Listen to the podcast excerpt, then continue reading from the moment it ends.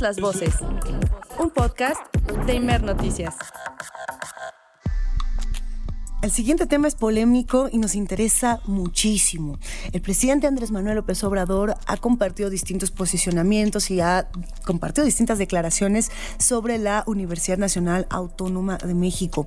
De hecho, se pronunció tal cual porque la UNAM sea reformada, ya que en los últimos años fue puesta al servicio del régimen neoliberal y se olvidaron los grandes problemas del país al tiempo que advirtió, estoy citándolo, eh, sí, esta es la UNAM, imaginen cómo si así está la UNAM, eh, cómo podrían estar otras universidades. Parte de lo que decía el presidente y lo que comentó que generó tanto interés y tanta polémica viene de esta cita que les vamos a compartir. Dice, sí fortaleció mucho la UNAM, entonces luego ya fue tomada, puesta al servicio del régimen y se cooptó académicos, se, se, se convirtieron en ideólogos del neoliberalismo y sobre todo en el gobierno de Carlos Salinas ya no se tocaron los grandes y grandes problemas nacionales en la UNAM. Entonces, eso es lo que nosotros planteamos, que tiene que reformarse la universidad, porque incluso se salvó, porque querían cobrar cuotas y querían privatizar. Es lo que dijo el presidente Andrés Manuel López Obrador y queremos eh, pues compartir la opinión de las y de los expertos en esta primera emisión de Inver Noticias. Se encuentra con nosotros Armando Alcántara del Instituto de Investigaciones sobre la Universidad y la Educación de la UNAM. Armando, muy buenos días, ¿cómo estás? ¿Qué tal, Luisa? Muy buenos días. Qué gusto poder conversar, Armando. Te agradezco muchísimo que nos tomes la igual, llamada. Igual, igual, un saludo para ti, para todo tu auditorio. Va de entrada un gran abrazo. Oye, Armando, a ver, vámonos directo, vámonos al grano. ¿Necesita una reforma la UNAM? Bueno, mira, este, yo creo que sí. Es una reforma que se ha pospuesto desde que luego del conflicto de 1999 se, se acordó celebrar un gran congreso universitario, bueno, en donde se discutirían los grandes problemas de la universidad y pues harían las reformas necesarias. Eh, posteriormente este gran intento pues se, se fue diluyendo y, ya no ya no se hicieron esas grandes reformas. Por supuesto que se hacen ajustes, eh, los ajustes necesarios eh, con base a los acuerdos del Consejo Universitario, que es el que nuestro órgano máximo de discusión y de- el órgano que toma las grandes decisiones académicas de la universidad y sí se han reformado algunas algunos aspectos, pero sí no estaría de más una gran reforma, pero creo que eh, tendría que ser por parte de los universitarios, que partiera de los universitarios y que nosotros mismos hiciéramos los cambios que sean necesarios, que no viniera de una reforma de, de algún cuerpo este, legislativo externo, porque incluso la propia Ley General de Educación Superior así lo indica, que para cualquier modificación se debe tomar en cuenta a los eh, propios actores universitarios.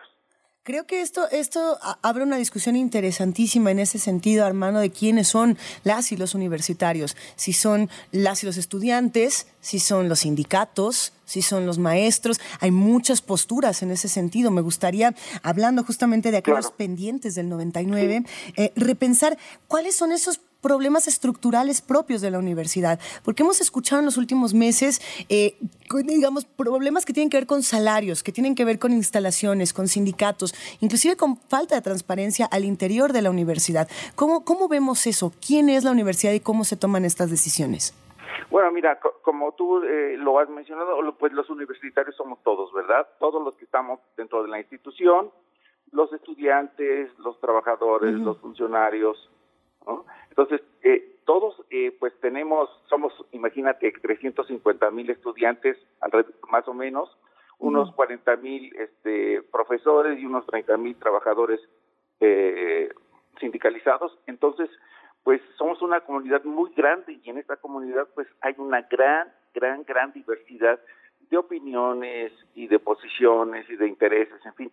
Pues ese sería el primer gran reto, cómo eh, hacer oír eh, la voz de todos, cómo escuchar a todos y también cómo conjuntar todas esas eh, inquietudes, propuestas que va a haber seguramente si se, esto se realizara, pues para hacerlo de una manera pues lo más democrática posible, ¿no? Porque sí, como tú dices, esa gran universidad enorme, pues también tiene problemas enormes, ¿no? Por supuesto que eh, el financiamiento es uno de ellos, Ujú. Pues también eh, mejorar la enseñanza, ¿no? Eh, o sea, que nuestros alumnos realmente sigan saliendo muy bien preparados, que eh, se enfrenten de manera favorable, de manera positiva con, con el eh, en el mercado de trabajo, ¿no? Que nuestras investigaciones pues sean rigurosas, relevantes, nuestra difusión cultural que siga siendo o que si es posible ampliarla más, ¿no? Pues una de las más ricas del país en, en, cuanto a contenidos, a diversidad, ese tipo de, cuestiones. Y sí, pues este ser cómo ser más eficientes, cómo ser más transparentes. Todos esos son problemas muy complejos, pero que que entonces necesitan eh, de toda la energía y el entusiasmo de eh, los universitarios. Como te digo, la comunidad universitaria, estudiantes, profesores, trabajadores, autoridades, en fin, todos los que estamos dentro de la Universidad Nacional. Y efectivamente, la, la, UNAM está celebrando este 2021 dos grandes momentos, digamos, de su propia estructura y fundación, ¿no? Son los 111 años de su configuración como Universidad Nacional bajo la rectoría de José Vasconcelos y también es el centenario de su escudo y de su lema, estos máximos símbolos de la identidad universitaria, que por ahí también hemos escuchado algunas voces que dicen, esto también podría replantearse. No lo sabemos. Si tuviéramos que pensar en una, en una reforma universitaria, eh, que desde tu punto de vista, Armando, se realizara dentro de la propia universidad, con una conversación así, universitaria, ¿por dónde comenzar? ¿Tú dónde dirías que está esa reforma pendiente? Pues mira, yo creo que habría que plantearnos un, un balance de las tres eh, funciones sustantivas de la universidad, ¿no?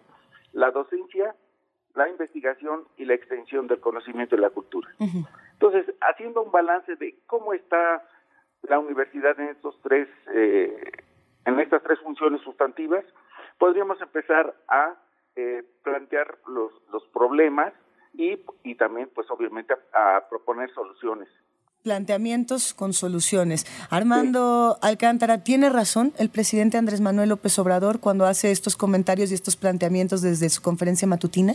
Mira, yo creo que en, en ocasiones el, el, presidente pues generaliza, no dudo de sus buenas intenciones, pero él está hablando básicamente de las autoridades que han regido a la universidad en, en, en algunas épocas, ¿no? Él habla pues del neoliberalismo y si es eso tendríamos que remontarnos hasta los años 80 cuando el país se había enfrentado a esa crisis de la deuda externa y que ahí fue cuando se empezaron a eh, establecer estas eh, políticas neoliberales, ¿no? Fue sería en el sexenio del presidente de la Madrid uh -huh. cuando pues hizo un llamado a la comunidad internacional para que México tuviera el apoyo para pagar el servicio de la deuda. Entonces, desde ahí se, se remontaría, eh, digamos, la época neoliberal, al menos así es como, pues como se entiende en, en, en este, en el mundo, ¿no? El origen de las, de las políticas neoliberales. Entonces, bueno, pues de ahí ha habido este, pues varios rectores, pero el asunto es que la, la Universidad Nacional no es una entidad monolítica, ¿no? Uh -huh. O sea, es hay una diversidad de opiniones, eh, como te dije, en esta diversidad eh, tan grande que hay de, pues tenemos 150 carreras, imagínate todos los profesionales que han salido por cerca de un millón, y entonces pues eso es una es un lugar donde se debaten todas las ideas, todas, todas, todas. Ya ves que ha habido también, pues, distintos movimientos estudiantiles, pues los que se han opuesto a, a las políticas eh, de elevar las cuotas. Uh -huh. Entonces, eh, es, es, una comunidad muy intensa, muy viva, donde siempre hay esa discusión, porque es parte de la esencia universitaria, ¿no? La discusión de todas las ideas la discusión de todas las ideas y efectivamente eh, de todas las problemáticas que puedan plantearse y resolverse en, equipo, en colectividad. La UNAM promoviendo esa propia colectividad. Eh, me, me, gustaría cerrar justamente con ello, hablando de estos problemas de estructura, pero también de esos espacios de solución. Eh, si, si, desde tu punto de vista dijéramos así, a ver, sí, sí se necesita una reforma, pero no, no se necesita que venga otro espacio que no sea de la propia UNAM. ¿Tú consideras que llegue un momento, Armando, en el que digan, ok, entonces sentémonos a Celda? Así como que, que si haya un, una fecha, un momento en el que de pronto eh, se sienten con, con Enrique Graue Vigers, con el rector, y digan, a ver, va, y eh, invitemos alumnos, invitemos a todas y a todos a esta discusión. Bueno, así tendría que ser una discusión, tendría que ser una discusión pues incluyente donde se escucharan las voces de, de todos y bueno, después ahí se ordenaran eh, tanto las propuestas de reforma como pues las acciones a hacer de manera concreta, ¿no? Sí, tendría que ser así, podría ser de pues un acuerdo de no sé, del consejo universitario o de otros grupos colegiados, de otros cuerpos colegiados que tiene la, la universidad. Sí, pero así de, de, un consenso que salga de, de, toda la comunidad y a partir de ahí pues tomar los acuerdos para ver eh, la manera más efectiva de hacer ese, esa gran reforma. Fíjate, hermano, nos tenemos casi que ir a una pausa, pero por aquí nos llega un mensaje que me parece interesante, que nos dice, todos queremos ser la universidad, pero la universidad tiene un examen para entrar y eso no nos permite ser parte de la misma. Enrique Grau inclusive se ha pronunciado en, en contra de generar estos espacios, digamos, eh, universales. Este, esta propuesta que en algún momento tuvo el presidente Andrés Manuel López Obrador hace un par de años de eliminar el examen de admisión a la UNAM. ¿Qué puede hacer entonces la universidad para volverse más incluyente en ese sentido y para tener más personas dentro de esta propia conversación? Mira, este, sobre esa pregunta creo que es un problema muy complejo porque la universidad pues tiene un, un límite de capacidad, ¿no? Uh -huh. O sea, no pueden entrar todos.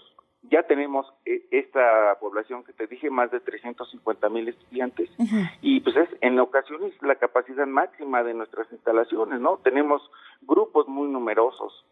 Entonces, pues para ampliar este, la, la matrícula, uh -huh. pues tendríamos que hacer más eh, contrataciones de maestros, ampliar las instalaciones, en fin, sería algo muy, pues digo, desde el punto de vista de, de presupuesto, algo muy costoso, pero también desde el punto de vista organizativo, no, no podemos, este, o sería complejo tener una institución todavía más grande que esta. La UNAM no Yo creo que más bien, ¿sabes -huh. sería este, muy conveniente? Fortalecer a las otras universidades, ¿no? Este, uh -huh. Tenemos universidades en, en la capital y, y, en el resto del país de, de primerísimo nivel, ¿no? Entonces, y otras que van surgiendo. Entonces, yo creo que sería una cuestión también de ir fortaleciendo estas universidades, porque una de las cuestiones que también tiene nuestro, no solamente la universidad, sino nuestro sistema educativo, es una centralización a veces excesiva. A ver, la UNAM no puede ser para todos, hay que fortalecer a otras universidades. ¿Estaríamos bueno, hablando de, de, de, modificar presupuestos para generar otro tipo de, de espacios incluyentes en otras universidades? Sí, bueno, mira, la universidad, la, la UNAM, así como ahora, como está hoy, pues recibe estudiantes de todos los lugares, ¿no? De uh -huh, todas claro. las clases sociales, de todas las condiciones sociales. O sea, en ese sentido, la universidad es eh, incluyente. Claro que, que, como te digo, por cuestiones de capacidad, pero también por cuestiones de, eh, de, de preparación, de que los alumnos pues tienen que demostrar que sí pueden llevar eh, a cabo estudios universitarios, pues también es necesario hacer ese tipo de evaluaciones. A lo mejor hacer otro tipo de, de que no de procedimiento para ingreso que no fuera el examen ahí habría que ver cuál sería el más efectivo si, si, si, se pudiera si se quisiera cambiar pero es un sí. problema que también la universidad no puede eh, seguir creciendo tanto si es que quiere dar una formación de calidad a todos sus estudiantes. Armando, qué ganas de quedarnos contigo platicando toda la hora. Eh, ya, ya, nos colgamos muchísimo, pero es que estamos disfrutando mucho esta charla. Únicamente ah, gracias, cerrar preguntándote si para ti es democrática la UNAM en su toma de decisiones. Bueno, mira, sí es democrática, pero todavía se puede hacer más democrática, porque tenemos órganos colegiados. Sin embargo, pues creo que hay decisiones que tienen que ser todavía más debatidas de una manera más libre Bien, eso, eso, es lo que yo creo. Sí es democrática, pero lo puede ser más. Con eso, con esa nos quedamos, con esa reflexión, Armando. Te mandamos un gran abrazo, que tengas no, muy gracias, buen día. Luisa, por tu atención. Saludos para ti y tu auditorio. Un saludo, Armando Alcántara, del Instituto de Investigaciones sobre la Universidad y la Educación de la UNAM. Y nos lo dice tal cual. Sí, la UNAM tiene una reforma pendiente desde el 99, tiene muchos temas pendientes y la opinión eh, de Armando Alcántara es se tienen que resolver dentro de la propia UNAM.